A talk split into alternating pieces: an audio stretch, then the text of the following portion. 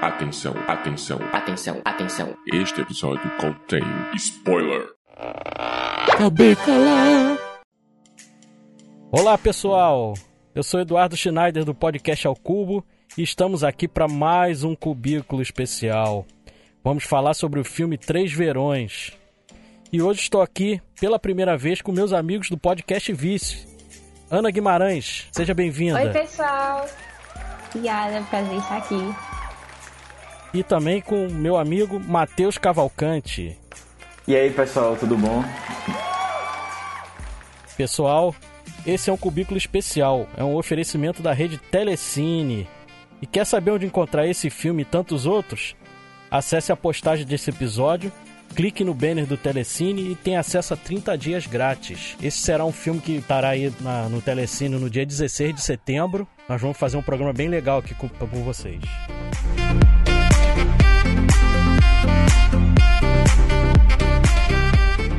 Pessoal, Três Verões é um filme de direção de Sandra Kogut. Vocês já tinham visto algum filme com essa diretora, Matheus? Não, nunca tinha visto. Eu nunca tinha ouvido falar dela. Mas eu gostei de saber que era uma, uma diretora mulher. A gente tem pouco. A gente já não conhece muito do cinema brasileiro, né? No geral, a gente não é muito promovido. E ainda mais diretoras eu achei legal. Que é um É, filme bem cotado, né? Até pra, pra ser uma das indicações pro Oscar. Ah, bacana. É, tava ouvindo também um negocinho. Eu também não conhecia ela, não. Mas fiquei feliz de conhecer agora, pelo menos.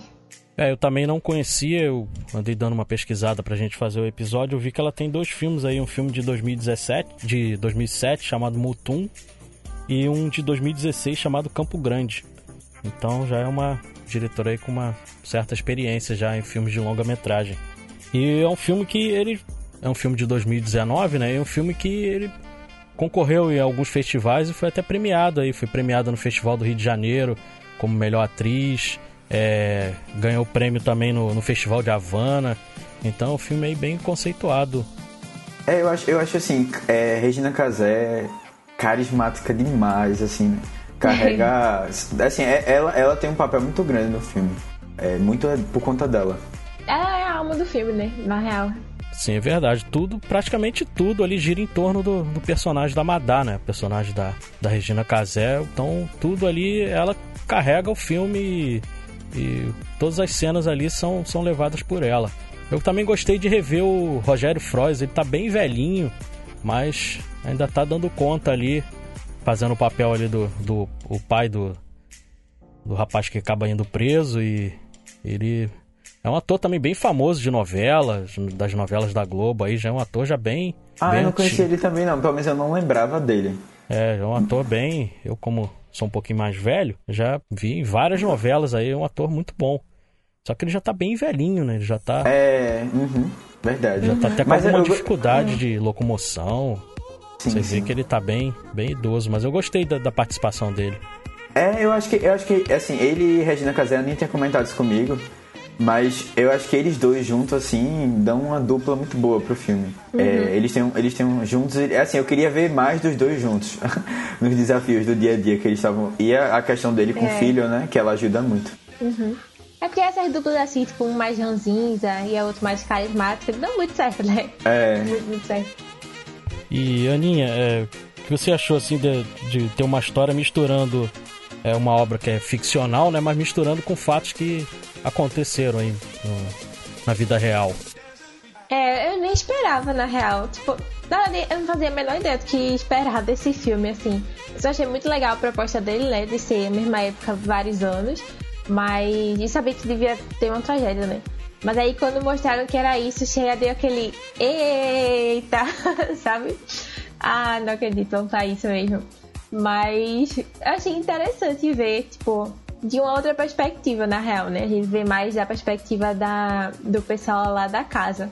Que bem interessante, é, meio né? assim do que é que tá acontecendo. É, tipo, quando começou eu também tava meio perdida no que é que tava acontecendo, assim, tipo, mas, mas cadê a, a família? Eu achava que eles iam se separar, ter alguma coisa assim. Mas. Mas eu achei bem interessante. É, eu queria que tivesse um pouco mais aprofundado, eu acho, essa, essa questão. Porque ele, ele pincela muito, né? E a gente, a gente vê algumas críticas ao redor do filme sobre isso. É, e isso impacta, né? de- é muito forte, assim, tem um impacto, principalmente na, na relação que a gente tá acompanhando dos empregados.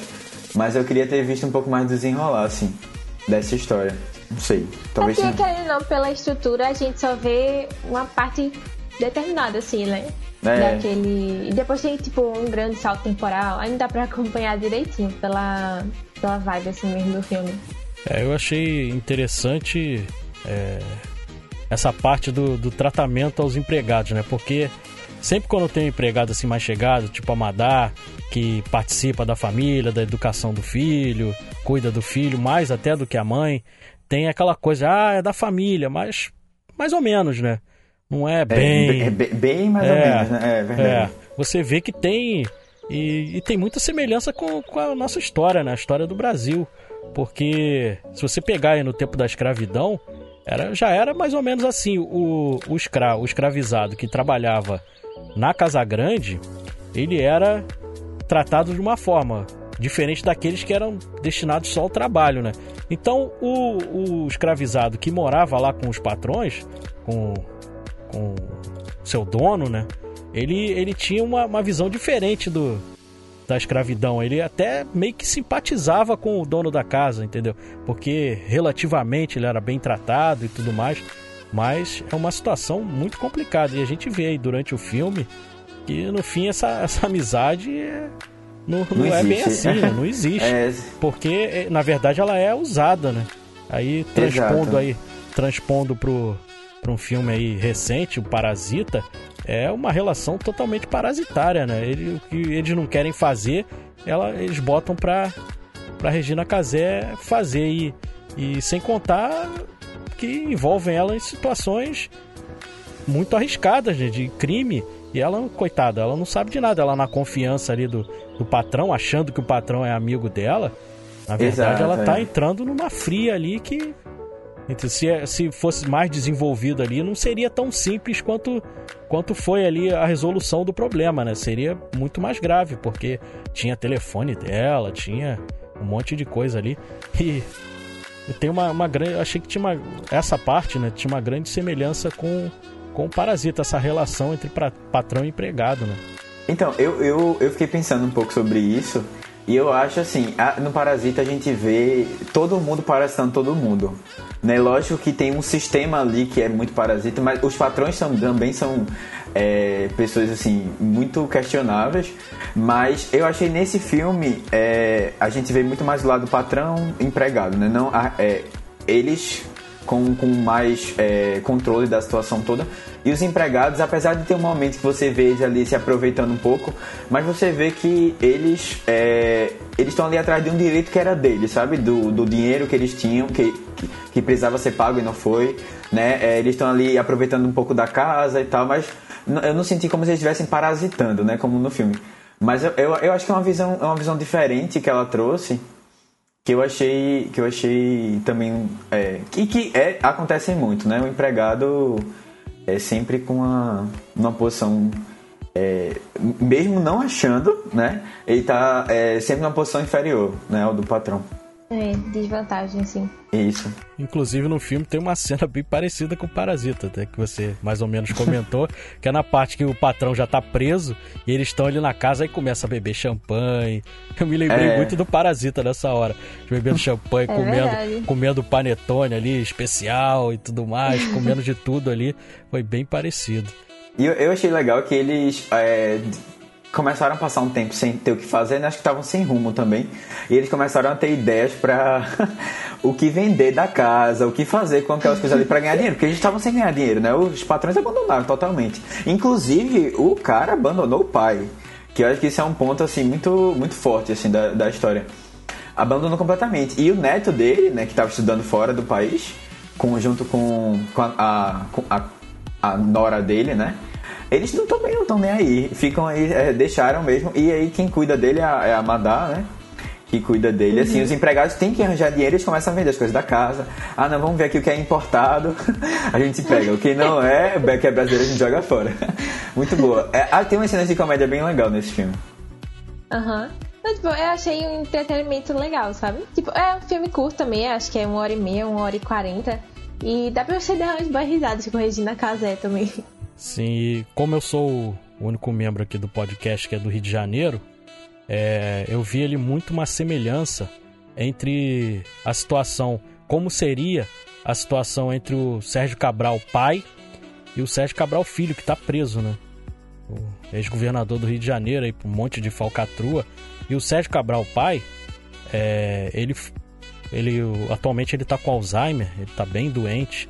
E só que ele, ele nos anos 60, anos 70, ele foi um grande jornalista. Ele ele trabalhava com carnaval, ele tem livros escritos, é um, é um jornalista muito conceituado. Ele também trabalhou com futebol e ele chegou até a ser vereador também do Rio de Janeiro durante um tempo. Então era uma pessoa muito benquista no, no meio, no meio do jornalismo. Ele escrevia coluna em jornal. E eu fiquei pensando que essa situação lá do personagem do Rogério Frois, ele seria muito parecido com, com o sentimento que, que teria o Sérgio Cabral pai, vendo o filho cometer esse monte de atrocidade e, e até se julgando, né? Olhando aquela situação e se julgando, pô, será que eu fiz a. Se eu, eu dei a educação correta, bem, né? é. é, dei a educação correta ao meu filho e tudo mais, porque é uma situação complicada ali. Eu vi muita semelhança assim entre como seria o caso do Sérgio Cabral pai com o Sérgio Cabral Filho, que está preso, né?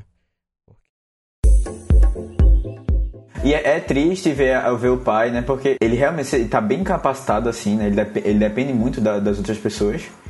É, e ao mesmo tempo você percebe que ele está lúcido, né? E sentindo tudo o que está acontecendo. Né? A, a Madá tenta dar uma equilibrada, assim, mas é, é complicado, né? É, é muito triste, né? Realmente para um pai você ver uma situação daquela. Porque de certa forma, por mais que, que o pai tente se, se enganar, mas ele com certeza ele já percebeu que tinha alguma coisa errada ali, né? Porque o, o filho começou a enriquecer de uma forma e, e, ter várias amizades estranhas. Ele próprio falava, ah, eu não gostava dos amigos do, do meu filho é, e tudo mais. Verdade. Tinham. Uhum. Então, mas a, aquele sentimento de pai, né? Ele fica, deve pensar, poxa, meu filho não, não deve ser capaz de, de fazer uma coisa dessa e tudo mais. E fica querendo se enganar ali, mas aí quando, quando vem a realidade, a realidade bateu ali firme, né? Deve ter sido realmente um, um desgosto assim tremendo, porque é muito difícil para um pai ver o filho ali sendo preso por uma coisa comprovadamente errada, né? Entendeu? Mas, mas é uhum. aquilo, né? Enquanto também tava é, tudo bem ali, tava todo mundo usufruindo ali do, do dinheiro e tudo mais, e depois que também dá o problema, todo mundo corre, né? Como aconteceu ali com o filho, com com a mulher, todo mundo foi embora e não quis nem saber, abandonaram o cara. E é realmente o que acontece, né? É o que a gente vê aí totalmente. Enquanto tá tudo bem, é uma maravilha ali, ninguém questiona de onde vem o dinheiro e tudo mais, mas depois que que a coisa pega, né, e corre todo mundo. Aí o filho foi é. morar com a já ele já, já tinha, né, planos, ele tinha uma noiva, né, ele já tinha planos de, de morar fora e tudo mais e e acabou que todo mundo abandonou e o, e o pai, coitado, ficou no meio disso tudo ali, só ele e a Madá, né? Sorte, sorte dele que ele tinha a Madá. Porque a Madá, é. a Madá conseguiu quase que reviver, porque ele com certeza se ele tivesse sozinho, ele ia entrar em depressão e ia acabar morrendo até mais cedo, né? Mas ela ainda conseguiu uhum. ainda fazer com que ele tivesse um objetivo, fosse para frente e tudo mais, com o alto astral dela, que ela é típico até da, da, da própria Regina Casé, né? De outros personagens dela. É, e assim, é, a Regina Casé tá muito confortável né, no papel dela. Inclusive porque ela já fez um papel muito parecido, né? Em Que Horas Ela Volta. Que é um papel que ela, que ela tá muito bem, recebeu o prêmio. É, e assim, é, ela chega aqui e é, ela até tem um, um, contraste, tem umas cenas assim mais, mais emo emocionantes, né? Mais emotivas dela. É, que realmente ela, você percebe que ela é uma, ela é uma boa atriz também, né? Ela, tá, mesmo ela estando confortável, ela, ela consegue fazer uma, um bom papel. Apesar de que eu acho que aquela cena ali fica um pouco deslocada em relação ao todo do filme, mas eu, eu gosto, eu gosto muito dela. Aquela cena que ela tá lá fazendo o papel da atriz, sendo atriz, né, por um fazendo uma propaganda, ah. que aí ela vai contar um pouco da história mesmo de verdade dela, né? E aí, assim, a gente tem um pouco do passado dela que a gente não tinha informação. Mas é muito. É, assim, ela tá muito forte assim na cena. É, eu achei umas coisas meio do nada, assim, também, É, sabe? Tipo, exato. essa história, assim, foi bem do nada. Mas uma coisa que eu achei também foi o acidente do avô no final da, do segundo verão. Que ele cai assim e eu pensei, é isso, morreu. Teve alguma coisa aqui, um ataque do coração, alguma coisa assim. E aí depois quando vê, ele volta também. E aí eu, oxe, tipo, não entendi muito pra que ela tá sendo assim, então. Que a gente já sabia, tipo, que eu acho que não mudou nada no personagem ter aquela cena ali também, nem nos outros. Aí tem as cenas que eu também olho assim e fico, hum, tá bom, então. É, eu vou dizer pra vocês que o primeiro e o segundo ato eu assisti assim feliz o filme. Tava bem divertido, o ritmo tava bom. É, apesar dessa passagem de tempo ser muito rápida, né? Porque ele só conta ali aquele períodozinho do Natal e Ano Novo, mas tudo bem, a proposta do filme tava legal. Agora, realmente, o que vocês dois falaram, realmente esse terceiro ato, eu achei que ficou muito descolado do resto do filme. Ele tem um ritmo totalmente diferente e dá uma caída assim brusca. Aí é a hora que você começa a dar aquela olhadinha pro relógio, poxa, tá demorando pra acabar, porque a- a- até chegar aquela cena do comercial ali, eu tava vendo feliz da vida, tava com um ritmo legal o filme, mas realmente o terceiro ato ele cai bastante. Só pra, pra gente finalizar, é, como é um filme aí praticamente dominado pela Regina Casé, Matheus, qual é o seu filme favorito da Regina Casé? Ah, eu, eu, eu acho que eu acho que eu só acompanhei o Queras Ela Volta. Acho que só. Não lembro se eu vi o mais Eu antigo dela. É, eu, eu gosto dela em outras, outras, outras questões, não, não só é, no cinema. Eu, eu acompanho ela na TV, principalmente. Eu gosto muito dela. Mas, é, Queras Ela Volta. Acho que você, eu Aninha? também. O mesmo filme tô, também? É, bem nesse parque aí do Matheus, eu vi mais que horas ela volta mesmo. É, eu eu gosto muito de um filme dela chamado Eu Tu Eles. Não sei se vocês já ouviram falar, que é um filme bem legal que no fim ela ela tem praticamente um filho de cada de cada marido e, e é uma confusão danada. O filme é muito divertido. Ela leva o filme ali de uma forma maravilhosa. É um filme que é bem legal de se assistir. O Eu Tu Eles. Vou anotar. Ah, legal. Eu já tinha ouvido falar dele, mas não sabia direito sobre o que era. E é isso aí, pessoal. Vamos finalizando aí mais esse cubículo especial. Matheus, hoje a gente pode encontrar aí nas redes sociais o podcast Vice. Então, é Vice PR, é, no Twitter, no Instagram, no Telegram. Apareçam lá, a gente tem um grupo que conversa com os, os ouvintes. Sigam lá que a gente é, tem as redes sociais da gente também, se vocês querem, quiserem conhecer. E é isso. Ah, legal. E nosso aqui no podcast é o Cubo. É, nós também estamos aí no, no Instagram, no Facebook, no Twitter, tudo, arroba podcast ao Cubo. Vocês encontram a gente fácil lá. Tá bom, pessoal? Então vamos finalizando aí mais esse episódio. Um grande abraço e até a próxima. Tchau, tchau, pessoal. Valeu. Obrigado. Tchau, pessoal.